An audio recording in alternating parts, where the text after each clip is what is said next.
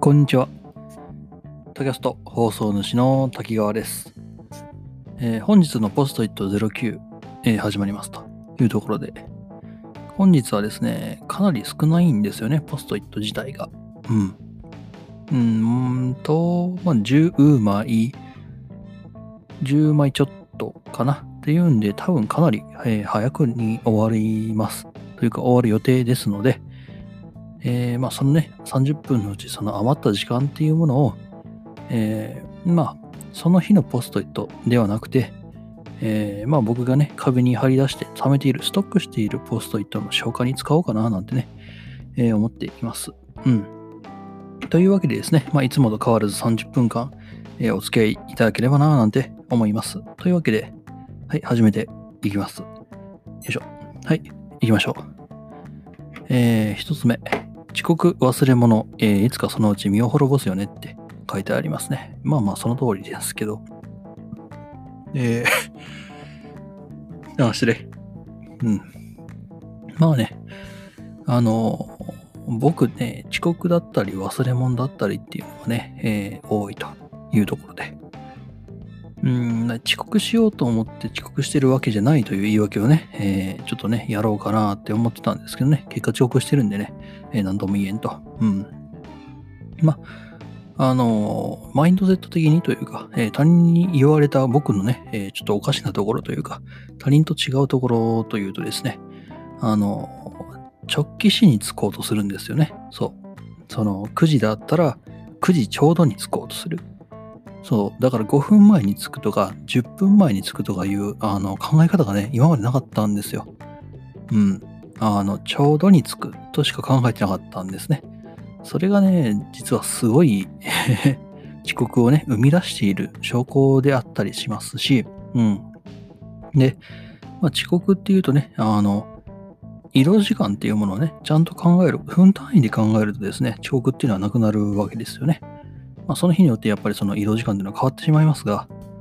えー、大体何分ぐらいでね、えー学校に着くよねっていうのはね、わかるわけです。で、それ以上にですね、やっぱり僕バイクに乗るので、そうなんです。バイクに乗るのでですね、バイクに乗るためのね、えー装備、例えばヘルメット、例えば、えーマヤスターゲストを取る用のね、Bluetooth のエレコムのヘッドセット、例えばグローブ、えーブーツ、えージャケット、その他もろもろ、うん。で、これらをですね、用意するのに時間がかかるんですよ。というので、だいたい、そっか、40分ぐらいで着くなって思っていて、えー準備するのがですね、1時間前と。うん、そう、準備するのに20分かかるんですよね。はい。でも20分で足りないから遅刻してるんですよ、今のところね。っていうのでですね、これはどうしたらいいかななんてね、思っています。なんだろうな、こう、忘れ物したから取りに帰るとか、そういうのがあって、で、遅刻してしまうっていうのがね、えー大きいです。だってそうですよね。ちょうどに着こうとしてるのに、あの、忘れ物をするってなったらもう遅刻じゃないですか。100%。うん。そう。なんでね、あの、僕の考える理想のね、投稿っていうものを、で考えているからこうなるんだなぁなんてね、えー最近思うようになりました。そう。俺がね、100%もうスピーディーにもうスマートにね、こう、あの、バイクを準備して去ってね、行く、まあ、最大のね、速度っていうものを基準にして考えてしまっているところが、やはりあるよねっていうのがあって、で、それで、しかもそれでちょうどに着こうとしてるんだから、それはまあ遅刻するわと、うん、いう話なんですね。うーん、まあそこら辺ね、直さないといけないな、つってね、えーもうそろそろね、社会人になっちゃうので、なっちゃうので、はい、なっちゃうんです。はい。こんなんでも社会人になっちゃうんです。えー時ってね、えー恐ろしいもんですね。うん。で、忘れ物が多いよねっていうのはですね、まあそういった理由、まあ、あの、先ほどの遅刻する云々っていう話ですね。やっぱりこう、まあ遅刻をしないようにしようとはしてるわけですから、焦るわけですよね。そう、あの、生地、こう、あの、直帰しに着こうとしている上に、その直帰しで着くための算段っていうものを、あの、最大効率で考えているから、それは多少のタスクの割り込みがあっただけでも、まあ、それはこけますわな。っていうんで、で、しかもそのこけたタスクを元に戻そうとしてね、どっかこう近道をしようとして余計にこう慌てるって。うん、で、別のね、タスク、いろんなタスクをね、忘れちゃう。丁寧にやれば、えー、全然大丈夫なタスクでも何かしら忘れてしまうっていうのがね、えー、多分いつものパターンなんだななんて思っています。うん。で、そのパターンをね、できるだけこう、慌てないようにするにはどうしたらいいだろうかと考えると、ゆっくり、あの、準備するっていうものと、あの、準忘れ物をするのを前提で、その忘れ物のリストを作ったりだとか、ね、対策をするっていうのがあると思うんです。うん。で、その2パターンだよねっていうのはね、あったりするんです。ただまあ、どれだけね、こう、忘れ物の対策をしたとしても、あの、僕の場合ね、忘れるとき本当に忘れちゃうんですよね。3秒前にあった、ね、あれやんなきゃっつって考えたことなのに、そう、何かしら割り込みがあって、すぐ忘れちゃう。うん。っていうことがね、えー、あるのでね、どうしたもんかななんてね、思っています。まあ、だからこそのタスクシュートであったり、えー、まあ、バレットジャーナルであったりっていうのがあるんですけれども、うん、まあね、えー、おいおい直していければななんて、ね、思っています。次、えー、コロナ、メガネ曇り止め、需要、需要、うん。あの、やっぱりマスクをするっていうのがね、えー、まあ一般的ですよね。はい。っていうのでね、あの、マスクをするとやっぱメガネが曇るんですよ。それも皆さんも当たり前のように皆さんご存知かと思いますが、それでですね、やっぱ曇り止めっていうのがですね、すごい、えー、需要がね、出てきているらしいです。うん。あの、最近ね、100均でね、売り切れているものランキングみたいなのがね、あるらしくて。で、1位がね、霧吹きなんですよ。まあ皆さんこう、えー、アルコールだったり、えー、次亜塩素酸だったりっていうのを、次亜塩素酸か、の水だったりっていうのをね、あのー、スプレーにして、まあ、霧吹きに入れて使ってらっしゃるっていうのがあるんで、もう霧吹きがね、もうどこの100均に行ってもないと。うん。で、その次がね、あの、スマホスタンド。うん。皆さんやっぱこう、えー、遠隔で授業だったり、えっ、ー、と、まあ、飲み会だったりね、こう、リモートで遊んだりするっていうことがあるもんですから、えー、そのスマホスタンド、スマホの用の三脚ですね、っていうのがやはり売り切れているみたいです。うん。まあ、僕自身もね、あの、その霧吹きとね、スタンドですが、あの、欲しくて探してるんですけどね、全然ないんですよね。あの、使用用途は全然別なんですけど、あの、爬虫類のね、えー、飼育ケースの,、えー、の水やりに、えー、霧吹きがいるし、で、今これをね、撮っているポストイット、あ、じゃなかった、ポッドキャストを撮っているマイクっていうのがですね、カメラ用の三脚がね、つくんですよ。で、まあ今ね、あの、買った時についてきたね、すごい、なんかこう、一番すごい簡素なね、マイクスタンドを使ってるんですけれども、まあ、ちゃんとしたマイクスタンドが欲しいなと思ってね。で、まあ少なくとも100円でとりあえず買えるならと思って探したんですけどね、ないんですね。うん。まあそこら辺が、えー、あるなっていうのは、まあそれで1位と2位があったりするんですけどね、3位ぐらいですかね、確か。えー、曇り止め、メガネの曇り止めっていうものがね、えー、皆さん売れているというふうにお伺いをしております。いやー、ちょっと困るよね。困るね。うん、僕自身、その、マスクをつけながらですね、あの、働かないといけないっていうね。そう、あの、マスクを出て、外で動き回る。しかも結構な、え運動量になってしまうので、かなり吐く息がね、熱がね、こもってしまうと。なってくると、やはりその曇り止めっていうのはね、すごい重要になってきます。で、しかも僕自身、その、品物ね、出し入れで、あの、冷凍庫の中によく入るんですよ。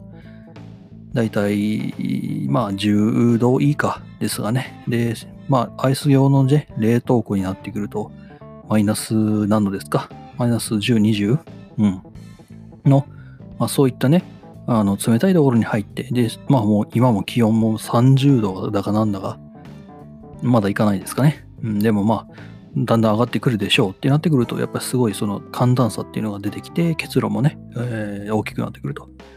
なってくると、やっぱりその曇り止めの需要っていうのはね、今今よりもっと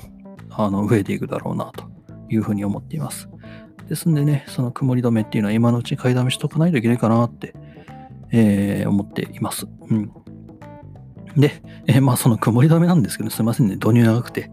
えー、まあ、塗るか拭くかっていうね、問題があるかななんて思います。あの、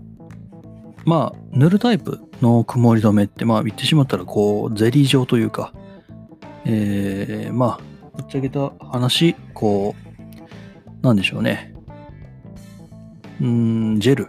のような感じでやっているかなっていうふうには思いますが、あの、まあそれ以外に、うん、なんだろうな、こう、クロスというか、まあ布ですね。その曇り止めの溶剤を、えー、染み込ました、えー、布っていうものがね、えー、売られているというふうに、大体この2パターンかな。うん。で、まあ、僕自身サバイバルゲームというものをね、やる、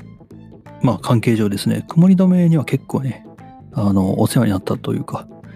結構ね、えー、詳しくなってしまったところがありまして、あの、サバイバルゲームってね、めっちゃ曇るんですよ。で、相手をね、こう豆粒みたいな相手に狙わないといけないってもんですから、えー、多少の曇りも許されないんですよね。っていうんで、やっぱりこう、オフロードだったり、といったもうかなりアクティブに動く方向けの、ちょっとかなり効果が高い曇り止めっていうものをね、いくつか持っているのでですね、そいつを使う頻度があるんですが、大体こう、あの、その効果が高いって言われてる場合の曇り止めって、塗るタイプが多いかななんてね、えー、思っています。うん。ただね、その塗るタイプのね、あのー、デメリットっていうのがありまして、使いづらい。はい。あの、しかもですね、塗るとベタベタになる可能性があるんですよ。はい。そう考えるとですね、やっぱりその布タイプ、そのキルトっていうか、まあ、フェルトの布タイプのね、溶剤を染み込ませた方の、えー、タイプですね。服タイプの方が、あの、使いやすいんですよね。うん。ただ、どっちがいいかっていうと、ちょっと僕自身もあれなんですけれども、ただ効果が高いのはね、塗るタイプだよなーなんてね。ただね、その塗る、頻繁にね、こう塗り重ねていかないといけないものなので、そうなってくるとね、その服タイプ、その布タイプの方が、その塗り重ねるというか、うん、っていうものにはね、えー、向いてるんですよ。で、しかも服タイプになるとですね、えー、ついでにそのメガネのね、汚れ自体、指紋だったり、そのまつげがね、えー、抜けてそのまま壁に、壁というかガラスというか、レンズに貼り付いてしまっていることがあるので、それも一緒にね、え拭い去ってくれるっていうのがあるので、これもね、どっちがどっちっていうのはね、言えなかったりするんですよね。あの、できれば、あの、これを聞いている皆さんというか、この有識者の方がいらっしゃいましたらね、このすごい、え盛り止めがこんなあるぞなんてね、教えていただけるとありがたいです。ど,、えー、どしどしあのメッセージの方よろしくお願いしますと。長くなっちゃったね。はい。すごいな。あの、曇り止めでかなり話しちゃったな。えー、次、えー、遅刻、忘れ物、癖づいてる。あー、なるほど。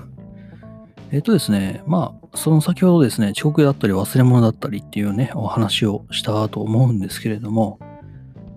あのー、やっぱり、その、まあ、知り合いに言われたのがありまして、えー、遅刻忘れ物っていうものは、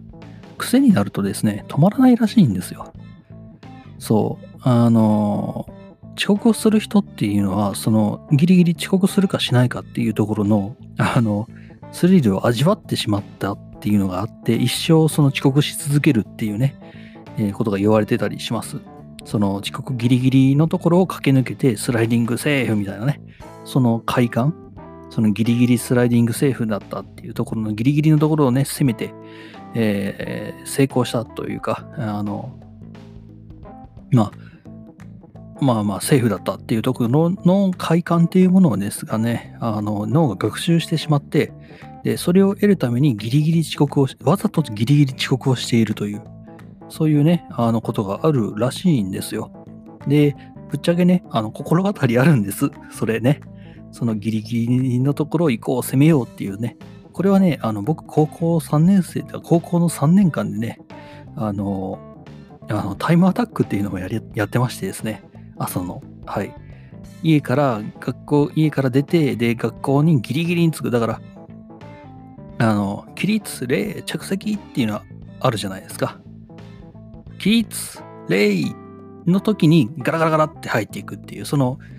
あの、タイムアタック、そのギリギリチャレンジっていうのをですね、3年間やっていたっていうのがあって、あ、確かにそれはあるなっていうね。あの、その高校生の時のね、自転車のエピソードって大量にあるんですけど、あの、まあそのね、ある意味その先ほども言った遅刻ギリギリ、まあだからに、あの時間があって、で、ギリギリというか、そのちょうどに来るっていうのはですね、その快感っていうのはですね、僕もこの3年間で、高校3年間でもう重くそすり込まれているんですね。はい。あの、やっぱりすごい気持ちがいいんですよ、あれね。こう、その最後のね、キーン、コーン、カーン、コーンってななってるのを聞きながら、聞きながら、ギリギリこう肛門のところをザッてこうスライディングというか、あのドリフトをかましながら入り、で左に曲がり、でダッシュして、えー、自転車置き場に自分の自転車を投げ捨て、でそこからカバンをひったくり、ダッシュで入、ダッシュで、あの、自転車置き場から自分の教室へ行き、えー、階段を3段飛ばして駆け上がって、で、教室に起立、礼が聞こえた瞬間にガラガラっつっておはようございますっつってスライディングで入るっていうことをですね、3年間やったんですよ。うん。で、あ、今日はダメだったなとか、ああ、いけたいけた、よし、筋でセーフセーフセーフと言いながらね、そんな感じでね、入ってたわけですけれども、それがね、刷り込まれているのがあるので、確かにそれはね、あの、報酬系というか脳のね、そのあの、快感を感じる部分というのが刺激されているというのはですね、実によくわかる話なんですよね。うん。し、しまった。なんか5分ぐらいずっと喋っちゃった。はは。えー、まあ、そんな感じでですね、あの、癖づいてると言われてるとですね、多分癖づいてるんだと思います。で、これ癖を直すためにはどうしたらいいのかななんてね、僕は今考えてるんですけど、先ほども言った通り、僕これ3年間ずっとやってたわけですよ。この青春の3年間をその遅刻ギリギリゲームにですね、捧げてしまっていたところがあるので、それをね、どうにかこう癖を抜くって結構大変なことだなってね、えー、思います。うん。まあ、おそらくないと思うけど、これを聞いている、まあ、高校生の方々、多分いないと思うよ。いないと思うけどね。あの、それね、今現状、その遅刻ギリギリチャレンジっていうのをですね、えー、もしやっていらっしゃるもしくはやってる方をね、えー、知っているという方がいればね、えー、その方にですね、このポットポストイットをね、じゃなかった、本日のポストイット09回を聞いていただいてね、あの、やめといた方がいいぜ、こんなになるよってね、えー、教えていただけるとね、ありがたいね。あの、こんなになります。はい。あの、そのうち後悔します。うん、その遅刻ギリギリチャレンジをしていたことを。まあ、あの、まあ、後悔もするんですけどね。まあ、よかったら、すごいなんかこう、ある意味、こう、自分の中でね、唯一の青春だったと言えなくはないんで、僕の中ではね。あの、遅刻ギリギリチャレンジをね。うん。たまにね、遅刻、がっつり遅刻しちゃうんですけどね、その場合。その、いつもね、あの、この踏切のかに滑り込んだらセーフっていうのがあるんですよ。あの電車って大体定時で来るじゃないですか。っていうので、そのなんかこう、踏切が降りてくる瞬間にダッシュして、そこをドリフトかましながらギリギリっつってこう、下をくぐり抜けて、で、そこからもう100%ダッシュをすると、あの、信号がそのまま青に変わって、そのままスピードを落とさず行けるみたいな、そういうことがあったりするんですよね。うん、まあそ、そこら辺のね、えー、エピソードはね、別のところで話しましょうか。あの、さすがにちょっとね、10分ぐらい話しちゃうとね、まずいんでね。次。えー、動けるデブ、えー、存在するのかなっていうお話です。あの、これはね、あまあ僕自身、あの、存在すると思ってるんですよ、僕自身ね。存在すると思ってて、ただね、動けるっていうところがね、どこまでなのかななんてね、えー、感じています。あの、いてませんでした？小学校とか中学校、高校で、なんかやたらめったら喧嘩で強いデブ。うん。あの、体重、まあ、少なくとも3キロ、3桁キロはいってるようなね。えー、まあ、なんかこう、すげえ、肉団子って言われるそうな、その体格なんですけど、あの、やたらめったら喧嘩強いっていう、いませんでしたか？うちのところ一人いましてですね、この、あのヤンキーにですね、この、ライトノベルか何か本をね、えー、まあ、ダメにされたっていうんで、ヤンキーに喧嘩を打ってボコボコにしなくったっていうね、伝説のデブがいるんですよね。うん。で、まあそこを考えると、動ける、デブは動けないっていうのは逆、逆というか、あの、動けないデブはいるけど、デブだから動けないっていうのはまた別なんだななんてね、いうふうに、え思っていたっていうエピソードですね。彼は今頃どうなってるんだろうな。彼はちょっと今僕自身どうなってるかわかんないんですけど、彼とね、ちょっと話したことがあって、で、まあ、漫画の貸し借りとかもね、して、東京グールをね、確かその人に教えてもらったんですよ。うん。東京グールっていうアニメが、アニメというか漫画があって、で、それがね、こう、アニメ化とかね、されるだいぶ前にはもうすでにその東京グールっていうのがすげえぞっていうのがね、その人の中であって、で、僕にね、教えてもらったっていうのがあったりします。いろいろね、そのすごいオタクだったんで、で僕も当時すごいアニメとかね、見始めて、ようやくこう、なんだろうな、オタクの会話、オタク特有の会話ってあるじゃないですか。あれにね、こう、やっとこそついていけるかいけないかぐらいになってきた頃だったので、うん。こう、あれ押さえとこうよみたいな、そんな感じのね、会話あるじゃないですか。その、なんかこう、もやもやしというか、オタク特有の会話の仕方ってね、あると思うんですよ。うん。あれ知ってる？これ知ってる？それ知ってる？あ、知らないの？これ押さえとこうよ。なんで知らないの？みたいな感じの。あの、こう、なんか、なよっとした、こう、ピーマンみたいな、こう、苦々しいところです。へなっとした、こう、喋り方ってあると思うんですよ。別にディスってるわけじゃないですよ、これね。僕自身もそういう喋り方するんで。うん。で、まあ、彼とのエピソードもいろいろとあるんですけどね。あの、なんか知らないですけど、あれ今日10枚弱しかないのに、あの、もう20分経ってますね。次行きましょうか。はい。えー、キムチコーナー、えー、キムチコーナー、キムチ、キムチコーナー。あ、そうですね。えー、あの、先日、えー、08ですか。本日のポストイット08かな ?07 かな？で、あの、出しコーナーにね、キムチが置かれていたっていうお話があったと思うんですよ。めちゃくちゃシュールだったっていうね、えー、お話だったんですけど、だってすごいですよ、やっぱり。この見た目の違和感がすごいんですよ。あの、そうめん、うどん、そば、そうめん、うどん、そば、そうめん、うどん、そば、だし、だし、だし、キムチ、だし、だしみたいな。なんで？っていう。あの、すごいね、そうめんとかうどんとかってすごい涼しいイメージがあるじゃないですか。あの、なんだろうな、こう夏に食うとかさ、そういうこうさっぱりしたイメージがあるんですよね。ってなってくると、パッケージもおのずとこう涼しいパッケージになったりするんです。こう水色とか、あの、すごい、あの、若葉のみたいな、こう、オレンジ、オレンジじゃないな、えー、緑とか、あの、青とか紺色みたいな、そういう、その夏みたいなね、こう、夏を連想させるようなですね、パッケージがあって、で、中身も白だったり、まあ、ほぼほぼ白ですよね。で、だしの場合は、こう、なんか和風のね、こう、紺色のパッケージの中に、えー、まあ、金色というか、金色色というかね、そのきつね色の、えー、出汁がね、入ってるわけですよ。で、それが一面にね、敷地渡って、なんかもう何ともなんか和風って感じのね、するコーナーなんですけど、そのど真ん中にですね、こう、赤色がね、な んで、ドーンっつってこう、だしキムチって書いてあるんですよ。いや、おかしいよな、お前って思いながらね、僕は死の話をしていたんですけれども、あの、本日というか、まあ、それを、このポストイと書いた日ではですね、あの、そのキムチさん、リストラされました。はい、キムチコーナーへ行きました。ええ。で、その代わりに、あの、だしの入った漬物が置かれました。はい。なんだこれって思いながらね。あの、そのキムチのね、あったところ、まんまそのキムチのあったところですよ。に、あの、名称、塩漬けって書いてあって、原材料、きゅうり、ナス、昆布。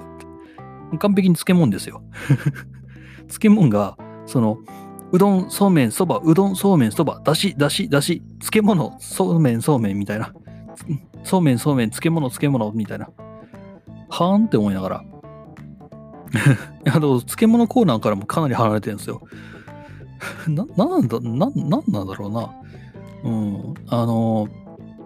すごい初めての経験だったんでですね、僕もちょっと動揺してしまって、はい。まあ、あの、パッケージとしてはね、パッと見こう、まあ、黄色、黄色というか、その緑じゃないですか。そのきゅうりだったり、ナスだったり、昆布だったりっていうのがあるので、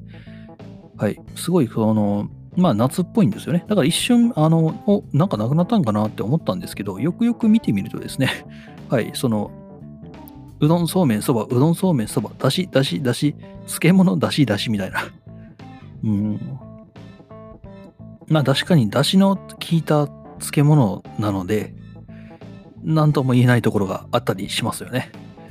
ただ、名称っていうか原材料を見るとですね、やっぱりきゅうり、なす、昆布がね、もうもうそれが一番上に出てくるわけですよ。まあ、漬物なわけですよね。うん。何だったんだ？あれ。うん。時折ね、こう、スーパーに行くとね、なんか変な、えー、配列というか、変なね、え、商品の陳列があるかと思いますがね。あれ実はですね、こう、こうやってですね、こう、あの、店員の側もね、実はよく分かってないなとね、ことがあったりします。なので、店員さんにね、あの、物の場所を聞くときはね、気をつけてください。あの、店員もね、よく分かってないです。はい。時折、なんでこんなものがこんなところにあるんだなんてね、思いながらやってますので、少なくともですね、あの、2、3人に聞いてください。はい。その1人の店員さんに聞いて、あ、すいません、ちょっとないですとか言われたとしてもですね、あの、その店員さん、あの、嘘、嘘じゃないですけれども、本当にないと勘違いしている場合がありますので、できれば、あの、別のね、えコーナーにいる人も、できればですね、うん、あの、別のコーナーにいる人を、え呼んでください。で、もしくはですね、その人に、あの、そここのコーナーの、その、なん、その豆腐が欲しいんだと、豆腐コーナーの人を呼んでくれと、えー、言った方がですね、おそらく確実に、えー、まあ、お目当てのものは手に入るんじゃないかななんて思います。まあ、たまにね、その豆腐コーナーを探偵してる子もあのよく分かってなかったりするんで、そこら辺になってくるとね、もう分かんないんですけど、まあ、できるだけその担当、自分が欲しいものの担当をしている人を呼んでくれって言った方が、えー、おそらく確率は高くなるかななんてね、えー、思います。次、えー、夜収録、朝収録に変わる。えろれつが回らない。あ、これはですね、あの、このね、本日のポストイット系っていうのはですね、やっぱりその、えー、丸一日取りためたポストイットっていうものを放出するというのでですね、まあ、その丸一日ってなってくると、やっぱり夜になるわけですよね。うん。そのポストイットが出尽くして、で、集計かけるのがやっぱり夜になっちゃうんですよ。で、その夜にそのポストイットを丸々集計かけてですね、で、その後、まあ、その本日のポストイット0なんちゃらみたいなね、0なんちゃらとか1なんちゃらみたいな感じで、えー、録音するとなるとですね、やっぱりそのアルバイト終わりだったりするので、やっぱヘロヘロなんですね。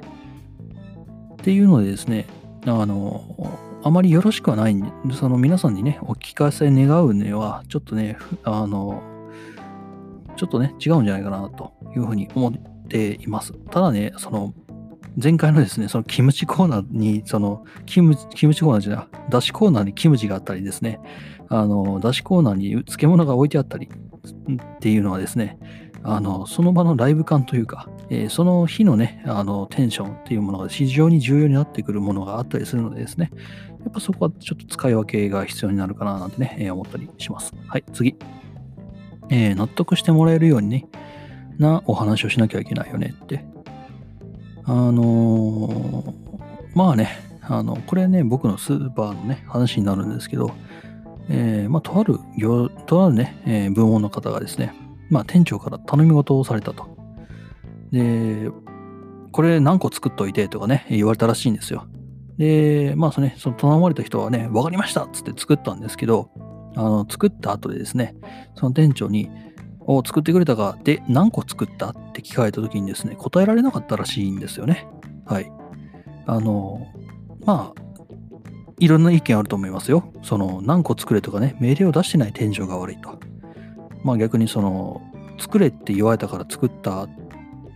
ていう、そういうね、まあそういう言い分だったんですよ、その、その部門の方は。うん。で、やれと言うからやったんだっていうね、スタンスだったみたいなんですけど、それはちょっとね、違うんじゃないかなっていう言い分も、見方もね、あるかとは思います。あれあんまり時間ない？まあまあちょっとね、えー、もう少しで終わるんでね。はい。というわけでですね、まあそういう、まあ頼まれた仕事っていうのはですね、どっちに非があるのかって、非があるというか、どっちにどういうふうな責任があるのかって、やっぱすごいそこは決めとかないといけないな、なんてね、思いました。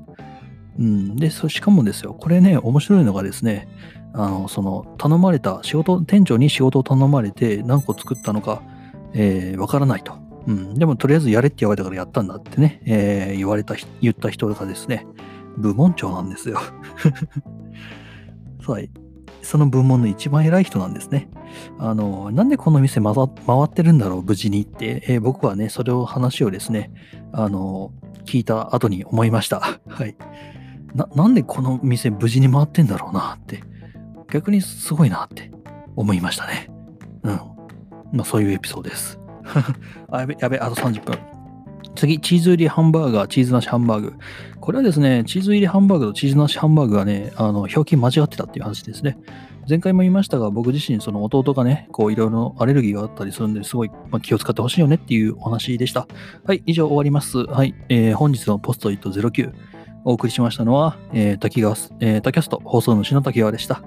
えーいつものごとく Twitter、Tumblr、えーまあ、その他もろもろでメッセージのほどよろしくお願いいたします。それでは失礼します。